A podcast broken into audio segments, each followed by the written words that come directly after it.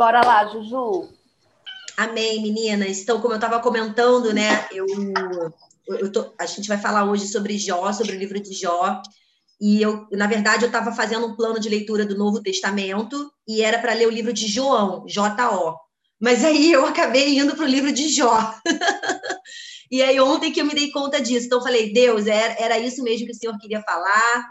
Era sobre essa história fascinante que o Senhor queria ministrar hoje para essas mulheres do café.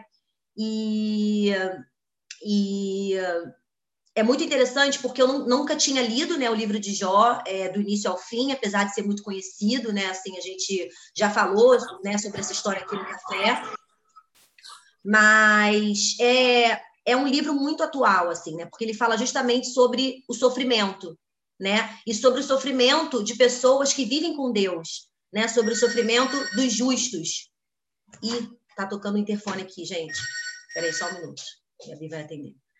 É, sobre o sofrimento dos justos. Então, é, logo aqui no início, eu estou com a minha Bíblia aqui, ó, que é aquela versão a mensagem. E aí eu já selecionei aqui alguns trechos, né, que o autor explica, ele contextualiza sobre a história de Jó. Então ele fala assim: não é só porque Jó sofreu que ele é importante para nós. Sua importância deve-se ao fato de que ele sofreu da mesma forma que nós sofremos, nas áreas vitais da família, da saúde e dos bens materiais.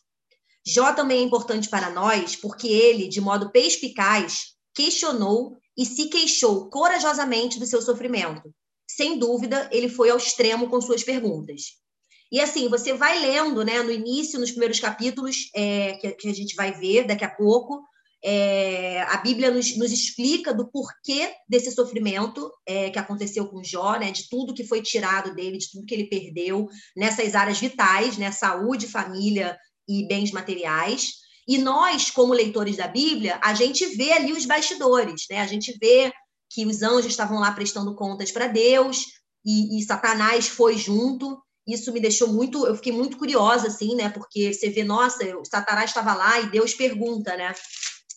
É, Deus pergunta: é, por onde você andou? E Satanás responde: andei por toda parte para ver como estavam as coisas da terra. E aí Deus diz a ele: Você notou meu servo Jó? Não há ninguém como ele, honesto e leal à sua palavra, totalmente consagrado a Deus e que odeia a maldade. E aí Satanás fala: então, o Senhor acha que Jó é assim por pura bondade de coração? Ora, ninguém é tão bom assim. O Senhor o mima como se fosse uma criança. Cuida de tudo para que nada de mal aconteça a ele, a sua família ou a sua riqueza, e ainda abençoa tudo que ele faz. Desse modo, quem não seria fiel? Mas o que aconteceria se tirasse tudo que ele tem? Com certeza, ele amaldiçoaria o Senhor abertamente, sem sombra de dúvida. Gente, que, que diálogo, né? a gente fica assim, meu Deus, a gente fica. e aí o Eterno respondeu: Muito bem, então veremos. Vá em frente. Faça o que quiser, faça tudo, faça o que quiser com tudo que ele tem. Só não machuque. Então, Satanás saiu da presença do Eterno. Só esse diálogo aqui, só essa conversa aqui, a gente já vê como o mundo espiritual acontece, né? E Jó lá né, é, humano, de carne e osso, sendo justo, sendo honesto, sendo fiel a Deus, como Deus falou aqui, né, um, um, um servo honesto, leal à sua palavra, totalmente consagrado a Deus. E aí, voltando antes dessa primeira maldição, lá para quando ele explica, ele fala aqui: não é o sofrimento que nos perturba, é o sofrimento não merecido. Porque a gente vai ver né, do, no decorrer do, de, do livro de Jó, quando ele vai conversar com os amigos, essas queixas dele, né, é, é, é, esses questionamentos dele, essas queixas, ele não entende realmente por que, que tudo aquilo está acontecendo com ele. Ele fala, Deus, eu faço tudo certo, sabe? É, é, eu, eu, sou honesto, eu abençoo as pessoas, eu sou um bom marido, eu sou um bom pai, eu sou um bom é, empresário, né? Enfim, eu sou, eu sou bom e por que, que isso está acontecendo? E aí,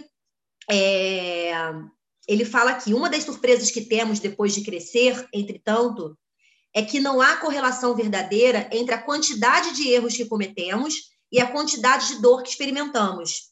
Uma surpresa ainda maior é que quando sempre ocorre é que sempre ocorre o oposto. Fazemos o que é certo e recebemos pancada.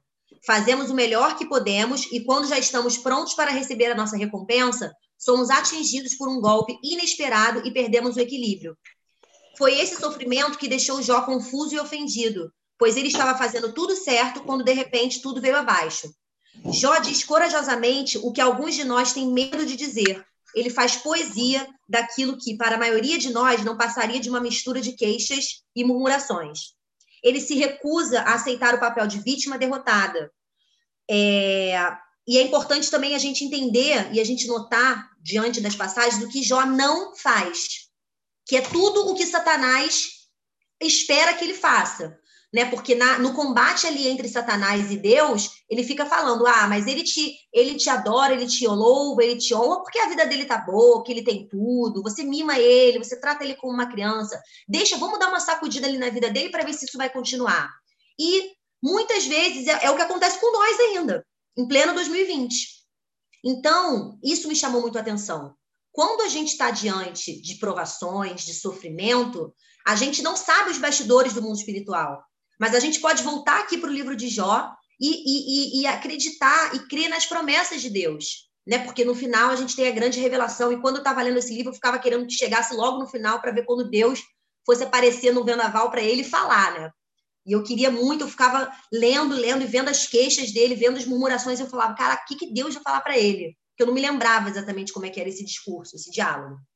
E aí ele fala aqui, Jó não amaldiçoa Deus, como a sua esposa sugere, na tentativa de se livrar do, do problema ao livrar-se de Deus.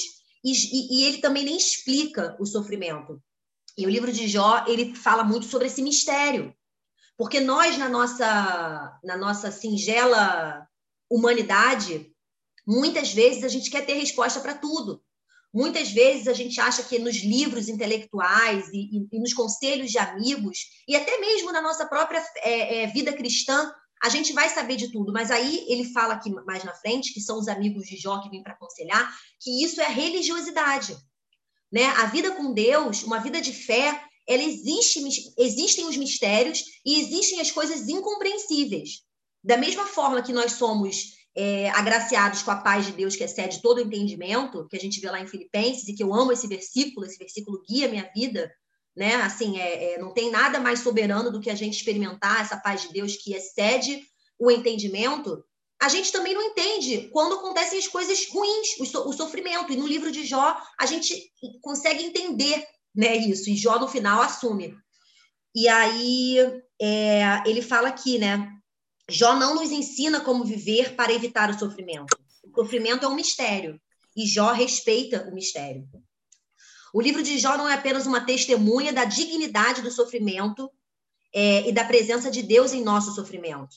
É também o principal protesto bíblico contra a religião, que foi reduzida a explicações ou respostas. Muitas das respostas que os chamados amigos de Jó dão são tecnicamente verdadeiras, e são mesmo. É... Mas é a parte técnica que as destrói. São respostas sem relacionamento pessoal, explicações intelectuais, mas sem intimidade. Né? Porque os amigos falam: não, mas você pecou. Para ter acontecido tudo isso, você tem que ir lá, tem que se ajoelhar, tem que prostrar, você fez alguma coisa errada e tal. E aí é... ele fala aqui: uh... Jó rejeita o conselho e o conceito de um Deus idealizado. Né? Jó rejeita o conselho dos amigos e ele rejeita esse conceito de um Deus idealizado provido de explicações superficiais para cada circunstância. A oposição honesta de Jó continua sendo a melhor defesa contra os clichês de pensadores dogmáticos e a futilidade da tagarelice religiosa. Bem forte isso aqui. Mas aí vamos sempre voltar para a nossa realidade. Porque muitas vezes a gente acaba. Eu, eu até fiz um roteiro aqui, mas eu não estou seguindo muito ele, não, porque aqui na Bíblia está tudo muito, muito, muito maravilhoso. Mas, assim, muitas vezes a gente vai desabafar, ou a gente vai se abrir, ou a gente vai se aconselhar com pessoas é, é, que até são é, da mesma fé que nós, só que é, a gente não sabe como está a intimidade também daquela pessoa com Deus. Então, assim, a gente tem que se abrir mesmo, se rasgar com Deus. A gente tem que rasgar essas queixas aqui que Jó fazia, essa, essa, essa, esses questionamentos. Jó fazia com Deus, sabe? Ele ficava lá, ele até colocou Deus como réu, né? E depois no final a gente vê quando Deus fala com ele, ele fala: Jó, você falou demais, você piorou as coisas. Mas, assim, é, ele falou com os amigos, né? Óbvio, ele, ele falou com os amigos e, e, e se, se desabafou com os amigos e teve toda essa chateação. E no final ele vai falar com Deus. Então, vamos aprender com Jó, sabe? Vamos realmente nos desabafar ou nos rasgar com pessoas que nós temos aliança, que nós somos aliançados. Porque, assim, é, e não é por mal, não. Às vezes, realmente, é, a pessoa ela não consegue compreender Ó, em primeiro lugar, não importa quão compreensíveis sejamos, não compreendemos verdadeiramente a total natureza dos problemas dos nossos amigos. Sabe? E é verdade. Né? E aqui ele diz: é, o honesto e inocente Jó é introduzido num cenário de imenso sofrimento e cercado pela sabedoria religiosa convencional da época, na forma dos discursos de Elifaz, Bilbade, Zofar e Eliú. Então, aqui é, é um ensinamento fortíssimo, né? Porque o livro de Jó tem 40 e poucos capítulos e Deus só aparece no capítulo 38. Deus só aparece no capítulo 38. Então, do início ao fim, são essas poesias, né? São esses discursos de Jó aos amigos e os amigos rebatendo e fica naquele bate, rebate, bate, rebate, você fica lendo aquilo, você fica querendo resolver, você quer, quer saber o que vai acontecer, e ele só resolve quando ele fica cara a cara com Deus. É... E aí ele fala aqui: mas se quisermos de fato alcançar os que sofrem, devemos cuidar para não ser como os amigos de Jó. Ou seja, não devemos oferecer a nossa ajuda com a presunção de que podemos consertar a situação por termo a ela ou torná-la melhor. Podemos olhar para nossos amigos que sofrem e imaginar como poderiam ter um casamento melhor, filhos mais bem comportados, melhor saúde mental e emocional. Mas antes de nos precipitarmos em consertar o sofrimento, precisamos nos lembrar de algumas coisas. Em primeiro lugar, não importa o quão compreensíveis sejamos, não compreendemos verdadeiramente a total natureza dos problemas de nossos amigos. Em segundo lugar, nossos amigos podem não querer o nosso conselho. E em terceiro lugar, e o lado irônico da questão, é que na maioria das vezes as pessoas não sofrem menos quando estão comprometidas em seguir a Deus. É comum que sofram mais todo mundo aqui no café é, assina embaixo disso aqui, né? Quantas, quantas coisas a gente vê acontecendo aqui nas nossas vidas, né? no grupo de intercessão, e mas nós estamos aqui firmes, orando, intercedendo umas pelas outras. É, e aí diz: quando as pessoas passam pelo sofrimento, a vida é transformada, aprofundada, marcada com beleza e santidade, de modos memoráveis jamais previstos antes do sofrimento. E aqui eu lembro muito da Kelly, no final do ano, na, na situação com a irmã dela, na Tati, quando teve a Laurinha, né, que que estava lá no hospital e teve foi visitada pelo Espírito Santo, teve um encontro arrebatador com o Espírito Santo e ela sentiu paz, ó, isso aqui, ó. Quando elas passam pelo sofrimento, a vida é transformada, aprofundada, marcada com beleza e santidade, de modos memoráveis, jamais previstos antes do sofrimento e sofrimentos de, ta de, tamanho, de diversos tamanhos, né? Desde uma coisa menor até uma coisa maior. Isso é, isso é o mistério de Deus agindo. É, assim, em vez de insistir na prevenção do sofrimento, uma vez que não teremos muito sucesso mesmo, talvez devêssemos entrar no sofrimento, participar dele à medida que nos tornamos capazes de adentrar o mistério e procurar por Deus, isso quer dizer que precisamos parar de nos sentir tristes pelos que sofrem e, em vez de admirá-los, tentemos aprender com eles e, se nos permitirem, nos juntar a eles em protesto e em oração. Gente, isso aqui é muito poderoso, porque é exatamente o que a gente aprende aqui no café, sabe? É exatamente o que a gente aprende no grupo da intercessão. É, é, sabe, umas orando, mulheres orando pelas outras. Estava comentando com as meninas, né, que a pastora Conceição, maravilhosa, é, começou a orar por mim, me mandou uma série de, de orações, assim, num determinado período, e como é bom, né? A Gabi estava comentando, assim, como ela sente a vida dela cuidada, sabe? Como ela sente, assim, um, um carinho é, é, quando ela sabe que tem uma pessoa ali também orando por ela, intercedendo pela vida dela. Então, gente, a Bíblia, como diz a Bebel na, na, na, na palavra dela semana que vem, a Bíblia tem todas as respostas, sabe? A Bíblia tá tudo aqui, tá tudo aqui. E, e, eu quero encorajar vocês, mulheres, a lerem a Bíblia, sabe? A, a lerem mais a palavra, assim, a entrarem aqui nesse, nesse, nesse tesouro, né? Que Deus deixou para gente, o manual de vida, é o nosso manual, tá aqui. Tudo, tudo, tudo. Nesse livro de Jó, que foi um livro que foi escrito há dois mil anos, ele é totalmente contemporâneo, assim, parece que ele poderia ter, escrito, ter sido escrito em 2021, sabe? É... E aí ele fala: é, o que devemos perceber nesses períodos de escuridão é que o Deus que apareceu a Jó no vendaval está nos desafiando para um duelo. Embora Deus talvez não apareça diante de nós numa visão, ele se faz conhecer por algumas das muitas maneiras que descreve Jó, do macro ao micro. É, ele é o criador do insondável, é, do insondável universo que nos cerca, e é também o criador do universo dentro de nós. Assim, existe esperança para nós, não da escuridão do nosso sofrimento ou das respostas convenientes encontradas nos livros, mas do Deus que vê o nosso sofrimento e compartilha da nossa dor. É... E ele fala aqui: o mistério de Deus supera a escuridão e a luta. Percebemos que o sofrimento questiona a nossa vida, não a Deus. As posições estão invertidas. O Deus vivo está conosco. Deus está falando conosco. Então, a experiência de Jó é confirmada e repetida mais uma vez no nosso sofrimento e na nossa vulnerável humanidade. Então, assim, meninas, o é, que, que, eu, que, que eu refleti muito, né? O que, que eu aprendi muito sobre o livro de Jó?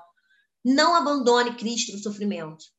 Não, abandone, não vamos abandonar Cristo no sofrimento, sabe? É, é, o livro de, o livro, no livro você fica vendo ali aquela história, né? Imaginando ele conversando lá com os amigos e os amigos falando e tal, e, e ele questionando, não, mas eu não mereço e tal, e, e, totalmente tentado a abandonar.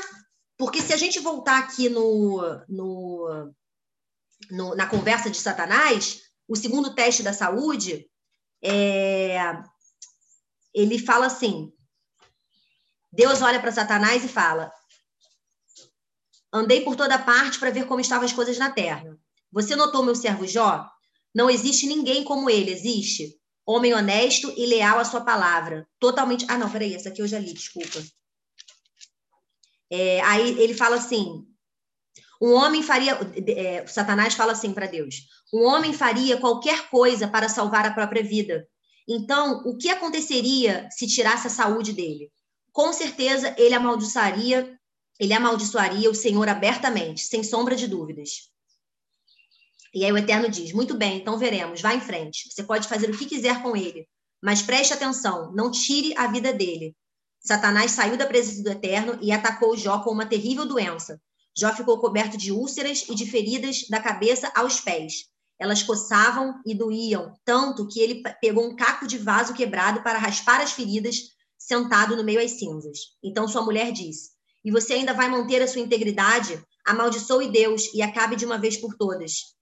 E aí Jó responde: Você não sabe do que está falando, perdeu a razão, mulher. Se recebemos coisas boas de Deus, por que não receberíamos também coisas ruins? Apesar de tudo, Jó não pecou. Se recebemos coisas boas de Deus, por que não receberíamos também coisas ruins?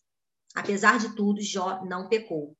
Na primeira aprovação da família da fortuna, ele fala assim, Jó: Nu saí do ventre da minha mãe, e nu retornarei ao seio da terra. O eterno dá, o eterno tira. O nome de Deus seja louvado para sempre. Mesmo atingido por tanta desgraça, Jó não pecou nem culpou a Deus de nada. E aí é, passa né, aqui todo o sofrimento, e aí a gente vê assim é, uma depressão profunda de Jó, né? Se a gente for trazer assim para para nossa os nossos dias de hoje, assim a gente vê toda a depressão que ele que ele viveu e ele fala umas coisas aqui é, desprezo a vida, me deixem sozinho, minha vida não vale de nada, né? Ele tem aqui todas as lamúrias. E aí é, eu quero chegar para vocês na parte final, onde Deus fala com ele. Que é aqui no final, ó.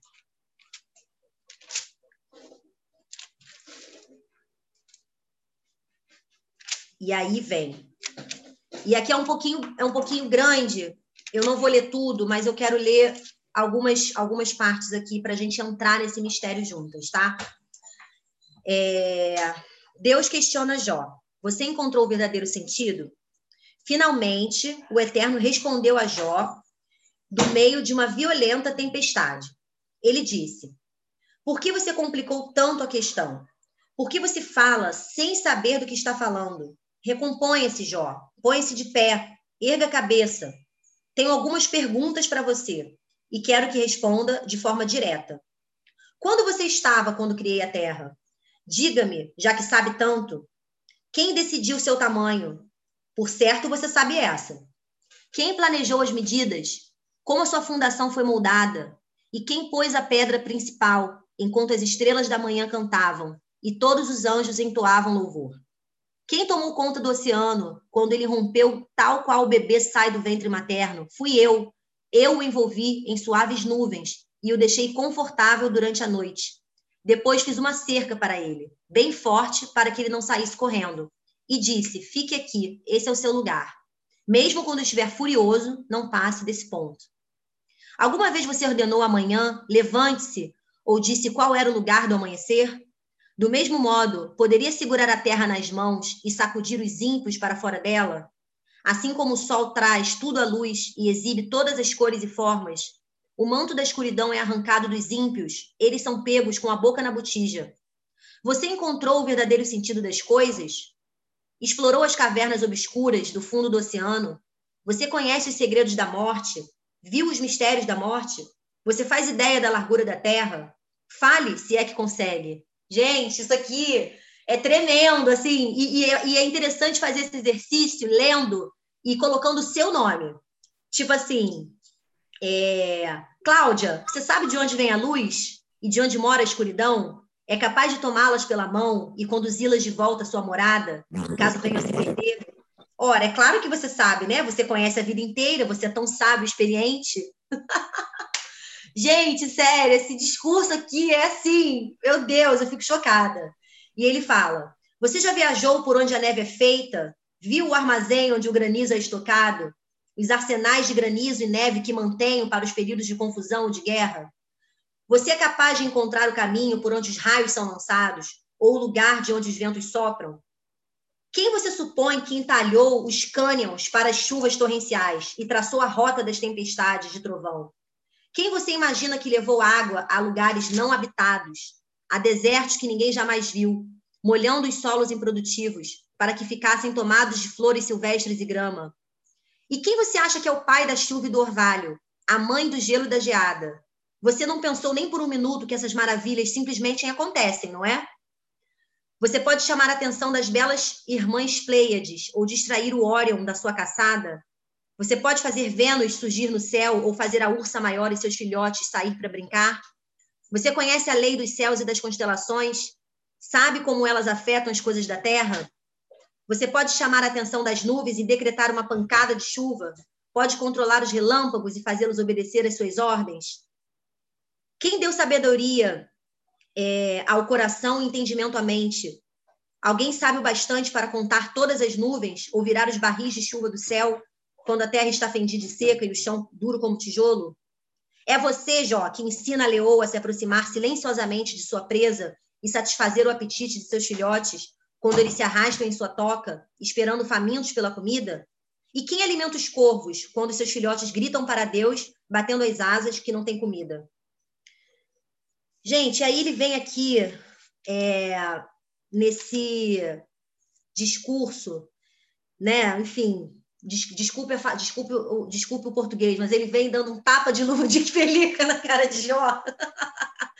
que assim, ele, o Jó fica assim, ah, né? tipo assim, embasbacado. E é exatamente o que acontece com a gente.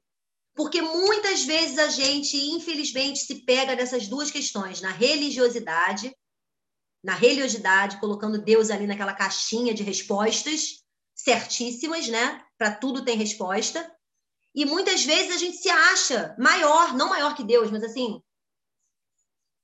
Muitas vezes a gente acha é, que realmente tudo tem resposta. sabe? E aí, no final, o Eterno perguntou diretamente a Jó: Agora, o que você tem a dizer em sua defesa? Vai arrastar a mim, o poderoso, para um tribunal e fazer acusações? Gente, não vamos deixar, vou colocar Deus no tribunal e fazer acusações. Assim, é, é, eu sei que pode, podem acontecer muitas coisas ruins na nossa vida, e acontecem mesmo. Todo mundo aqui está vivendo uma luta, eu estou vivendo uma luta como família, com questões, todo mundo aqui tem uma luta. Mas a gente tem que entender esse mundo espiritual que existe. Quando a gente vai lá no início do livro de Jó, a gente vê que o Satanás ficava falando: ah, mas é, ele vai fazer de tudo quando você tirar a saúde dele, ele vai isso aqui, ele vai... sabe? É, são as provas. E nós, como filhas de Deus, carregando a identidade que nós carregamos, sabendo tudo que Jesus fez por nós, sabe? Sabendo do sacrifício da cruz, sabendo, sabendo que Deus nos ama, que a vontade dele para nossa vida é boa, perfeita e agradável, a gente sabe também que terão tribulações e a gente vai sofrer, mas a gente vai passar por essa, por essa sofrência, por, por tudo isso. E a gente vai passar desse modo aqui que ele fala. Desse modo aqui que ele fala, ó.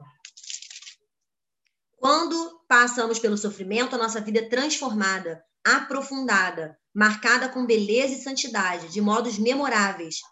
Gente, a vida com Deus é assim. Desculpa se eu posso parecer é, é, louca e poliana, mas não, porque na verdade eu sou só filha de Deus e eu tenho fé. E eu sei que todo sofrimento nosso é superado. Todo sofrimento nosso é, uma, é um ensinamento e Deus tem depois o melhor para gente. As misericórdias dele se renovam toda manhã. E aí, Amém. E aí ele fala aqui, é, Jó responde, Jó responde, estou sem palavras, pasmado, fogem minhas palavras, não deveria nunca ter aberto a boca, falei demais, muito mesmo, estou pronto para me calar e ouvir. E aí o segundo conjunto de perguntas, a gente tem, tem são 8h40, vamos finalizar aqui que esse texto é muito lindo. É, o Eterno se dirigiu a Jó em meio à tempestade e disse: tenho mais algumas perguntas para você e quero respostas diretas. Você supõe ser capaz de dizer algo que eu tenha feito de errado? Está me chamando de pecador para sair como santo? Você tem um braço como o meu? Consegue gritar no trovão como eu? Vamos, mostre-me o que você pode fazer. Dê asas à sua indignação. Olhe bem nos olhos dos arrogantes e destrua-os. Olhe nos olhos dos arrogantes e ponha-os de joelhos. Interrompa os ímpios em seus caminhos, acabe com eles cave uma sepultura enorme, jogue-os lá dentro. Enterre-o como indigentes, sem nome. Eu dou liberdade todo o espaço de que você precisar. Aí, sem dúvida, vou acreditar que você pode se salvar sem a minha ajuda. Olhe para o grande bimonte. Eu o criei, assim como criei você. Ele pasta sobre a grama e é dócil como um boi. Apenas olhe para a força do seu lombo, os músculos poderosos da sua barriga. A cauda balança como o cedro do vento. É, as enormes pernas são como as palmeiras. Seu esqueleto é feito de aço. Cada osso do seu corpo é duro como ferro. É um animal imponente entre as minhas criaturas. Mas eu o conduzo como a um cordeiro. As colinas cobertas de grama servem de comida para ele, enquanto os ratos do campo brincam à sua sombra. Ele tira uma soneca à tarde debaixo das sombras das árvores, refresca-se nos pântanos lamacentos, preguiçoso, refresca-se nas sombras frondosas, enquanto a brisa se move por entre os salgueiros. E quando o rio se agita, ele não sai do lugar, apático e tranquilo, mesmo quando o Jordão fica bravo. Mas você não desejaria como animal de estimação. Você não seria capaz de domesticá-lo. Gente, Deus é poderoso demais, Deus é soberano. E aí fala: Você seria capaz de pescar com o anzol o leviatã e guardá-lo no cesto? Poderia laçá-lo como uma corda ou fisgá-lo com um gancho Será que ele suplicaria por misericórdia ou bajularia você com doces palavras? Será que ele faria um acordo com você e se disporia a servi-lo pelo resto da vida? Você brincaria com ele como se fosse com um peixinho dourado? Faria dele o mascote de suas crianças? Você o poria à venda no mercado, determinaria um preço aos compradores? Você o furaria com arpões, com alfinetes no almofado, fincaria lanças de pesca em sua cabeça? Se você apenas encostasse nele, não viveria para contar a história. Que chance teria uma criatura dessas com um olhar e mataria você? Se você não aguenta olhar para ele por ser assustador, como espera se manter diante de mim? Quem poderia me confrontar e sair ileso? Eu estou no comando de tudo. Eu conduzo o universo. Mas ainda tenho a dizer, mas ainda o que tem, mas, ixi, mas tenho ainda o que dizer sobre Leviatã, o monstro do mar. De seu enorme tamanho, de sua bela forma. Quem sonharia em furar aquela pele forte ou pôr freios naquelas mandíbulas? Quem ousaria chegar perto de sua boca, cheia de dentes super afiados? Uma fileira de escudos forma seu dorso, fortemente ligados entre si. É invencível, nada pode reduzir a soberba, nada pode atravessar sua pele, tão grossa e resistente, simplesmente impenetrável. É... E aí ele fala aqui de Leviatã. E aí Jó louva a Deus. Falei sobre coisas além da minha compreensão. Jó responde ao Eterno: Estou convencido. Tu podes fazer tudo, qualquer coisa. Nada, nem ninguém pode frustrar os teus planos. Tu perguntaste: quem é este ignorante que critica os meus propósitos, se nada sabe? Admito, fui eu. Falei sobre coisas além da minha compreensão. Fiz pouco das maravilhas que estão acima do meu entendimento. Tu me disseste: tenho algumas perguntas para você e quero respostas diretas. Agora confesso. Antes eu ouvi falar a teu respeito, mas agora eu te conheço pois vi com meus próprios olhos. Por isso, retiro tudo o que eu disse, sou um miserável e me arrependo profundamente. Perdoa-me. Gente, na boa. Dá até calor, né, Ju? Gente, eu fico até assim, eu fico emocionada, porque ele fala: Antes eu ouvi falar a seu respeito, agora eu te conheço. Que legal. Gente, essa deve ser a nossa oração. Essa, essa deve ser a nossa vida, sabe? A gente não pode só ficar ouvindo falar de Deus, a gente tem que conhecer Deus, sabe? Aqui no café a gente tem essa oportunidade todos os dias. A gente tem a palavra dele aqui, ó, dentro da nossa casa. Sabe o que eu comecei a fazer? Comecei a deixar minha Bíblia aberta na sala, porque eu não estava lendo direito. Eu falei, eu vou deixar essa Bíblia aberta aqui, marcada no livro que eu estou lendo, porque toda vez que eu acordar e que eu for passar para a cozinha, eu vou estar, tá, a Bíblia vai estar tá ali abertinha me esperando. Eu sei que tem muita gente que fica com a Bíblia aberta em casa e na sala por decoração, né, com coisa decorativa. Eu falei, eu não quero isso, eu quero a Bíblia aberta, eu quero ler. Eu preciso. É através dessa palavra aqui, é bebendo dessa fonte que a gente vai, vai, vai viver essa experiência sobrenatural que Jó viveu. Sabe? E aí, só para finalizar, como termina, né? Deus restaura, Jó. Deus restaura tudo. Depois de acabar de falar com Jó, o Eterno virou para ele faz, o Tamanita, o amigo, e disse: Agora é com você e seus dois amigos. Estou farto de vocês, pois não foram honestos comigo, nem no que disseram de mim ao meu servo Jó. Portanto, eis o que vocês devem fazer. Peguem sete touros e sete carneiros e levem para o meu servo Jó. Entreguem uma oferta de sacrifícios e meu servo Jó orará por vocês. E assim vou aceitar a oração de vocês. Ele clamará a mim para não tratar vocês como merecem, depois de terem falado tanta mentira a meu respeito, e também por não terem sido honestos comigo, como meu servo Jó. Assim eles fizeram, né? Fizeram um sacrifício e Jó orou pelos amigos, e o Eterno aceitou a oração de Jó. Depois que Jó intercedeu por seus amigos, o Eterno restaurou sua fortuna, melhor dizendo, dobrou-a. Todos os seus irmãos, irmãs e amigos vieram à sua casa e deram uma festa. Eles se confessaram arrependidos e o consolaram por todos os problemas que o Eterno havia causado. E cada um trouxe um generoso presente de reinauguração da casa.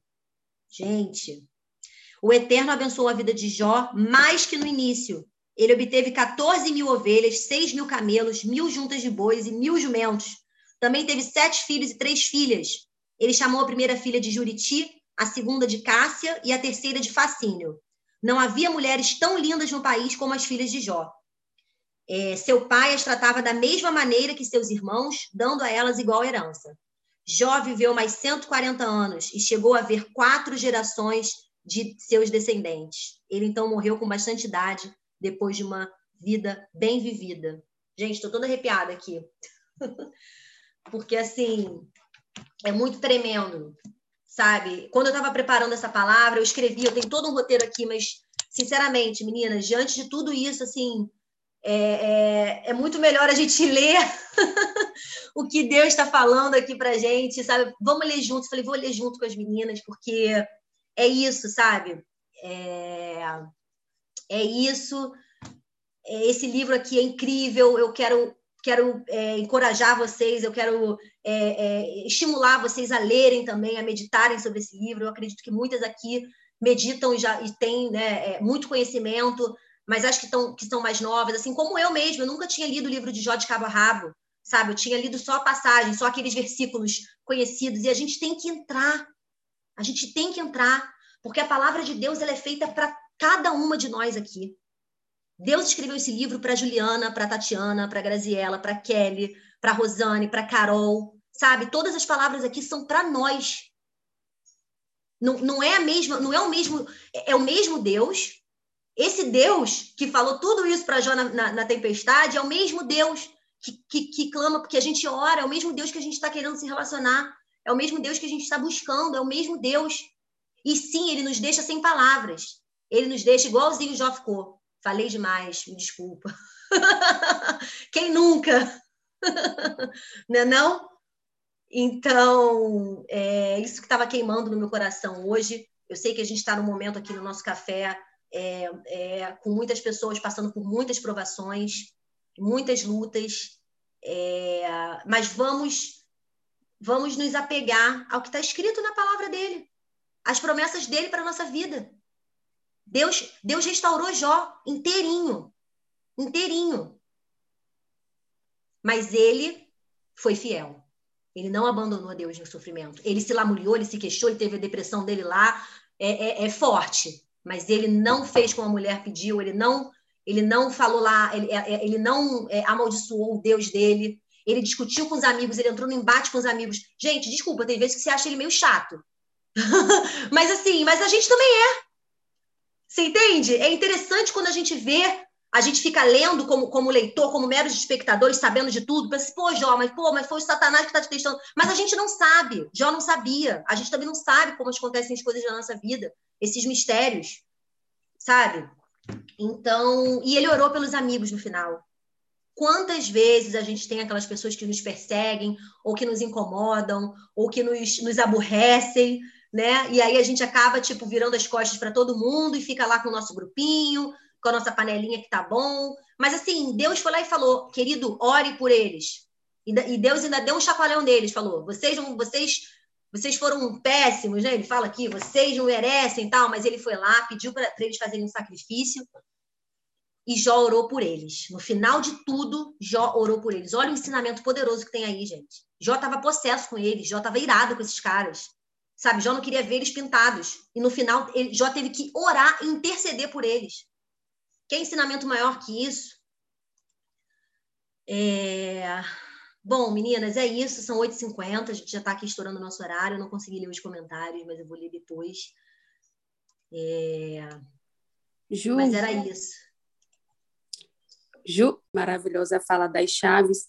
Existe uma chave no livro de Jó que é pouco comentada, é pouco falada, é, é uma chave meio que secreta mesmo, mas está lá no capítulo 3, versículo 15. Jó disse: O que eu mais temia me sobreveio. Aquilo que eu mais. É, é, aquilo que eu não queria que acontecesse, aconteceu. Logo quando ele, diz, ele tem as notícias ruins. Então, a chave é que o livro de Jó ele também é um livro sobre medo porque o Jó ele tinha medo de que aquilo acontecesse com ele. Tanto é que pelos filhos mesmo ele oferecia sacrifícios todo o tempo. Todas as vezes que os filhos dele se reuniam, ele ia lá correndo e oferecia um sacrifício para que Deus perdoasse o pecado dos filhos dele, que por acaso os filhos dele tivessem cometido ali durante aquela reunião. Então ele tinha medo, talvez eu acredito que não um medo de blasfemar. E quando a gente vê o diálogo do, do, de Satanás com Deus, é sobre isso que o Satanás fala. Olha, ele fala, ele adora você porque ele tem tudo. É como se ele traduzisse o medo de Jó, o medo que Jó tinha. Talvez Jó pensava, ah, eu louvo a Deus, eu, eu adoro a Deus, mas será que se eu perdesse, eu seria, me manteria fiel? Então, pode ser que esses questionamentos, esse medo oculto de Jó fosse um medo que o inimigo tivesse ali capturado e levado essa carta de acusação contra ele para Deus, porque maldição sem causa não se cumpre, é o que diz a palavra, né? E, e a, a, o contrário da fé, como as pessoas acreditam, não é, é, é, o contrário do amor não é o ódio, o contrário do amor é o medo. E a Bíblia diz: o verdadeiro amor lança fora todo medo. Amém. A gente acha que o oposto do amor é o ódio. Amor e ódio não é. Porque o ódio é um sentimento, o amor é uma decisão. Então, o verdadeiro amor, que é Jesus, ele lança fora todo medo, que é o, o, o propósito de Deus é esse mesmo, lançar fora de nós, através do amor dele, todo medo, porque o medo ele é uma porta aberta. Então, essa é uma chave também que existe aí no livro de Jó, e quem quiser estudar mais sobre isso, tem muitos estudos sobre isso. Eu achei interessante que você convidou para ler o livro, e aí eu, eu queria contribuir com isso também, né, sobre esse livro. Maravilhosa, nossa, contribuiu muito. muito. É. Eu quero, eu, eu queria muito que as mulheres sábias desse grupo depois é, comentassem, né? A Aninha, a Aninha até mandou a mensagem agora, né, no nosso grupo. É, a Kelly vai mandar o resumo daqui a pouco, né, nessa manhã. Mas assim, vamos aproveitar essa manhã agora no nosso grupo e comentar lá, sabe? Sobre esse livro de Jó, sobre a palavra, se, como a Daiane brilhantemente aqui é, agregou ainda mais, trouxe mais uma chave, trouxe mais uma percepção. Vamos jogar lá no grupo, sabe? Que vocês que vocês interpretam, que vocês entendem, revelações que vocês já tiveram. Daça quer falar, que ela abriu o microfone. Fala aí, Daça. não, que eu achei interessante essa palavra, só não vou, não vou aparecer muito, gente. Olha que a pessoa está sempre assim, ó, Ju, porque eu, eu já estudei a palavra de Jó, porque eu vivi um, um, um ano bem, um ano bem complicado no ano de 2018, bem trabalhoso, né?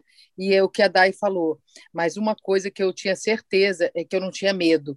E o medo é uma porta gigantesca para você é, se privar de tudo na sua vida. Então, essa sua palavra hoje, primeiro, foi fantástica, foi um resumo de Jó assim, né? nem resumo, foi uma, uma um intensivão Parabéns, porque você estudou e você viveu, né? Isso aí, viveu que eu digo a palavra, e eu vejo assim que todo mundo, é isso que você falou, chama todo mundo para ler o livro de Jó, porque quando a gente pensa que a gente está com uma situação difícil, por isso que a pessoa fala paciência de Jó, mas o Jó não teve só é. paciência. Jó não, teve exatamente. Várias... A paciência foi uma das coisas que ele teria que ter, porque se ele não tivesse a paciência, ele tinha morrido entendeu? Exato. Porque o Jó perdeu tudo, o Jó, a vida dele foi muito, assim, uma pessoa que poderia estar brilhando em, em, em várias áreas, ele começou a declinar de uma tal maneira que podia virar as costas para Deus.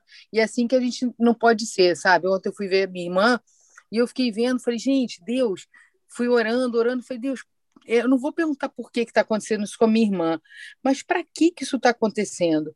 Para fortalecer a gente, para a gente poder mudar. É uma fase da vida que a gente tem que mudar. A gente, ao invés de ficar tanto tempo no trabalho, tem outras coisas que a gente pode fazer. Então, é, é lejó mesmo. Eu achei fantástico, achei fantástico essa colocação da Dai, muito boa. Tá? Amo você, Ju, tu arrebentou, quebrou a banca aí. Desculpa esse, esse modelito aqui, essa cara, porque não passa esse mil cremes, essas coisas, então tem que fazer tudo no mesmo tempo. Beijo, meus amores. Amo você. A paciência. então é um livro que eu preciso entrar mesmo. Esse daí. Mas valeu muito. Sim. E a contribuição dela também boa. É isso aí, Rô, pode falar. Desculpa. Não, que eu, quando eu estudei o livro, o que me chamou a atenção é que hum. Satanás não tocou na vida de Jó sem pedir permissão. E foi lá pedir permissão para Deus. E Deus deu a permissão porque Deus conheceu o coração de Jó. Então, igual a Daça falou, se a gente está passando por alguma dificuldade, alguma provação, Deus permite. Deus permite. Ninguém pode nos tocar, porque nós temos a marca da promessa. Se a gente está passando por provação, Deus permitiu. Então, fiquem firmes, não olhem para baixo, olhem somente para Deus. Amém. E domingo eu vou ministrar lá no projeto, que esse mês é mês da fé, e eu que vou falar, e eu vou falar exatamente isso. Quando a gente é provado, a gente não pode olhar as circunstâncias, gente. nós temos que olhar para Deus. Porque não pode ter medo. Não, isso que a, que a o medo afunda a gente. O medo a Rô falou exatamente isso, isso mesmo. Que o, que o que é interessante é que quando a gente passa por uma situação assim difícil, é o mais interessante que as pessoas têm o dedo acusador. Fala assim, Ué, essa mulher não lê tanto, não ora tanto, não vive é. tanto. É. Por que, que ela tá. Ah, gente, por que ela não pede a Deus uhum. para ela melhorar? Por que, que ela não. Então, assim, é, que a gente não ouça essas vozes também, que isso não interessa para a gente, essas pessoas que falam isso, porque não vão edificar nossas vidas. O que vai edificar nossa vida é meter a cara na palavra de Deus, orar, jejuar, clamar, ter amizades boas para levantar nossa tampa, porque dedo acusador é isso que a Rô falou. É. É, o diabo não podia tocar em Jó. Satanás não podia tocar uhum. em Jó, porque ele sabia que ele era um servo do Senhor, ele sabia qual, como é que era o coração de Jó. Mas as pessoas às vezes, infelizmente, são usadas nas circunstâncias que a gente está fragilizada para poder acusar ou então é, é, sugestionar na, nas nossas vidas. Então, a gente não pode permitir isso, viu, gente? Amo vocês. É verdade, Dácia. É o que a Ju falou, mulheres orando, intercedendo umas pelas outras e nos fortalecendo. E a gente só aprende Amém. mesmo através disso. E o café veio para nos ensinar mais. Amém, Leila. Fabi abriu o microfone ali também. Abri, gente, eu preciso falar uma coisa só com a Tati Marzulo, que quando o coração queima, a gente tem que fazer, né, Tati? Uhum. Então tá queimando aqui, eu preciso falar uma coisa só. A Rô falou uma coisa que é sensacional, gente. Ju, tudo que você falou é incrível, da Idaça, todas as contribuições. A Rô falou assim: Deus permitiu que Satanás tocasse a vida de Jó, porque ele conhecia o coração de Jó. Sabe o que acontece com a gente? A gente não conhece o nosso coração. E às vezes a gente tem medo, a gente pede para Deus para ele não deixar a gente passar por algumas situações, porque a gente tem medo daquilo que a gente vai fazer, de como a gente vai reagir, porque a gente não conhece o nosso coração. Deus conhece o nosso coração, mas a falta do conhecimento que nós temos, de clareza, que nós devemos ter sobre quem a gente é, é que bagunça tudo. Porque Deus confia na gente, conhece o nosso coração, mas a gente tem dúvidas sobre quem a gente é, sobre o nosso caráter, sobre como a gente vai reagir. Por isso que é tão importante a gente associar o autoconhecimento à fé, porque essa clareza traz um poder, né? Quando a gente lê a Bíblia, a gente se fundamenta no que a Bíblia está dizendo. E a gente tem a certeza de quem a gente é em Deus, isso muda tudo. Porque a gente não. não ah, estou passando por uma situação difícil. Uma das primeiras coisas que a gente pensa é o que, que eu fiz de errado, né? Ah, o que eu fiz de errado? Ai, meu Deus, aonde eu errei? E a gente traz para a gente um peso, né? uma culpa, uma acusação, mas justamente por isso, porque a gente não conhece nosso coração. E, e, essa é uma guerra que a gente precisa travar todos os dias, assim, quem nós somos em Deus, sabe? Eu sei do meu coração, eu sei quem eu sou, eu sei onde eu preciso melhorar, eu sei, e eu vou entendendo isso cada vez mais. Então, Deus conhece o nosso coração, nós precisamos conhecer também, porque isso dissolve o medo. É o amor que lança fora o medo. É verdade. Aleluia. Perfeito, Fabi. Aí, Tati, linda. Nossa, arrasou, hein? Tem uma reunião agora, gente. Uma reunião Oba! agora. Maravilhosa. E essa palavra é uma palavra que fala de, como a Daiane falou, né, de enfrentar nossos medos e de ter fé, né? Olhar sempre para frente. Mesmo nos momentos que a gente fica nas dúvidas, a gente tem que olhar para frente. Então, é, e a minha mãe, tô, sou muito grata aqui por ela, posso falar isso, ela sempre me ensinou isso. Dois filhos de Francisco, né? Não olha para trás, não, olha para frente. Então, eu acho que essa palavra é muito baseada nisso. E obrigada, Ju, por trazer essa palavra para gente. Vai fazer com certeza da nossa nosso dia, nossa semana muito melhor, com muito mais fé, viu? Obrigadão. É isso Carol, mesmo, linda. Carol linda, meu amor. Ai, Leilinha, Leilinha, tem um jeito muito único dela de pregar. Adoro, verdade, muito estudiosa. Ela já está preparando essa palavra, gente, há um tempão. Um é. tempão que ela está preparando essa palavra com muito amor. E isso me orgulha tanto assim de ver vocês, assim, todo mundo que vem pregar, que poxa, prepara com tanto amor. A gente tem que honrar isso, gente, porque Deus usa as pessoas que se preparam, a gente precisa se preparar mesmo, né? A gente ouvir a voz do Espírito Santo, estudar, Deus quer falar assim com a gente, né? E, poxa, e como é bom é, a gente poder todos os dias ter esse privilégio de mulheres que se preparam para estar aqui conosco, com todo o amor, né? Obrigada, Ju, te amo. Obrigada, Tati, É. Também te amo. Ó, na boa, gente, estou bem servida pra caramba, né? Com- Olha isso. Ah, você. Juliana né, Costa, Gabi Monteiro, Ana Carolina e o Debran Xavier, gente. A mãe, da, a mãe da Gabi tá aí mandando. Gabi, te amo. Sou uma afortunada de Cristo Jesus. Kelly Gonçalves, gente. Kelly Gonçalves, minha mega parceira. Olha isso, gente. Deus só, bota, só botou tesouro na minha vida. Eu só tenho que agradecer. Eu não tenho nem que falar. É, Amém, Tati, que a meninas, Gabi tá ali, juntas. olha, lindona Ô, também. Tati, cada um tem o que merece, Saudade amiga. da Gabi. Aleluias! Eu recebo? É Amém, isso aí. Patrícia. Cada um tem o que merece. Amém. Arrebentou. Hum. Amém, Amém. minhas lindas. Obrigada por Vai lá, né, tudo. E é isso. Quem quiser, comece hoje, Jó, releia, eu leia de novo.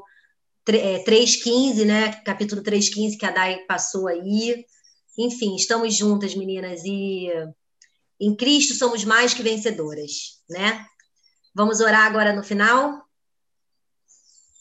É, temos que orar pelo pastor é, Josias, né?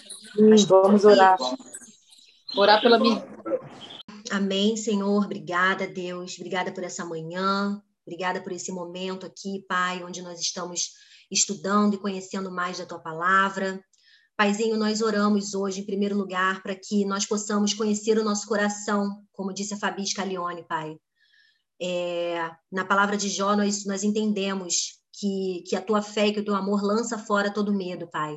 E que as coisas que acontecem na nossa vida, as provações, elas acontecem porque o Senhor permite, Pai. Então, a nossa oração nessa manhã é para que cada mulher aqui lance fora, possa lançar fora todo medo, toda insegurança, sabe, da sua vida, acerca das suas, das suas preocupações, Deus. Em nome de Jesus, eu oro e declaro, Pai, que nós nós vamos estar cada vez mais, nós queremos estar cada vez mais sensíveis, sabe, à sua palavra, sensíveis ao teu Espírito Santo, sensíveis ao que o Senhor quer é, é, nos mostrar, Paizinho. E nós, nós reconhecemos, Pai, que o Senhor é soberano, que o Senhor é, é, é, é cuida do universo e do universo que, que habita dentro de nós, Paizinho. Em nome de Jesus, faz assim. Pai, nós queremos colocar no teu altar a vida do pastor Josias, que essa noite sofreu um AVC, está hospitalizado. Deus, visita esse homem agora no quarto do hospital, Senhor, acampa teus anjos na porta desse quarto, Senhor, sabe, vai curando, vai liberando cura na vida dele, Senhor, que ele não tenha sequela nenhuma, Pai. Em nome de Jesus nós oramos para que a tua graça e para que a tua misericórdia recaia sobre a vida desse homem de fé, Pai, esse homem de Deus, esse seu filho, Deus, cuida dele, Pai. Em nome de Jesus, queremos olhar, orar também, Pai, pela nossa Lídia, amada irmã, sabe, Deus, ontem ela passou por uma situação é, de saúde, ela tá com, com, essa, foi diagnosticada com herpes, ela teve muita dor de cabeça, pai. E nós pedimos, pai, nós oramos, nós declaramos cura sobre a vida dela, pai. Nós declaramos paz no coração dela, Senhor. Nós declaramos que ela experimente essa paz, essa calma, sabe? Essa tranquilidade do teu Espírito Santo, Deus. Espírito Santo, visita a Lídia Dana agora, onde quer que ela esteja, pai. Já vai curando ela, sabe? Vai, vai limpando, Deus, tudo, tudo, toda dor, sabe? Todo medo também, que, que lance fora todo medo que ela possa estar sentindo, Deus, em nome de Jesus, que ela testemunhe aqui é, é, mais um milagre, Deus, que o Senhor vai fazer, vai operar na vida dela, Deus. Em nome de Jesus, Senhor, também visita a Lulu, a Luísa, filha da Giane, sabe? Visita o coraçãozinho dela, visita a mente dela, Espírito Santo, sabe? Mostra para ela que a sua vontade é boa, perfeita e agradável, Pai. Nós declaramos que bate em retirada agora todo espírito de, de medo, sabe, de ansiedade, que possa estar assombrando a Luísa, Deus, e que ela seja inundada agora pela tua alegria, pelo teu fruto do espírito, da mansidão, sabe, da paz, da tranquilidade, Senhor, em nome de Jesus. Acalma o coração da sua filha, Deus, em nome de Jesus. Nós queremos também, Pai, te louvar, te agradecer pela vida do Rodrigo, marido da Fabi, Deus, sabe, teu filho, Deus, o Senhor conhece como ninguém, como nenhuma de nós aqui o coração desse homem, Pai. O Senhor conhece tudo que ele passou, sabe, nós nós viemos aqui orando, intercedendo pela vida dele, Deus, e hoje nós sabemos que ele está começando uma nova temporada na vida dele, sabe? Uma nova temporada de milagres, uma nova temporada de de experiência mesmo com o Senhor, sabe? Mesmo que é, talvez ele não assuma ainda, mas nós sabemos todo o movimento espiritual que está acontecendo, Deus.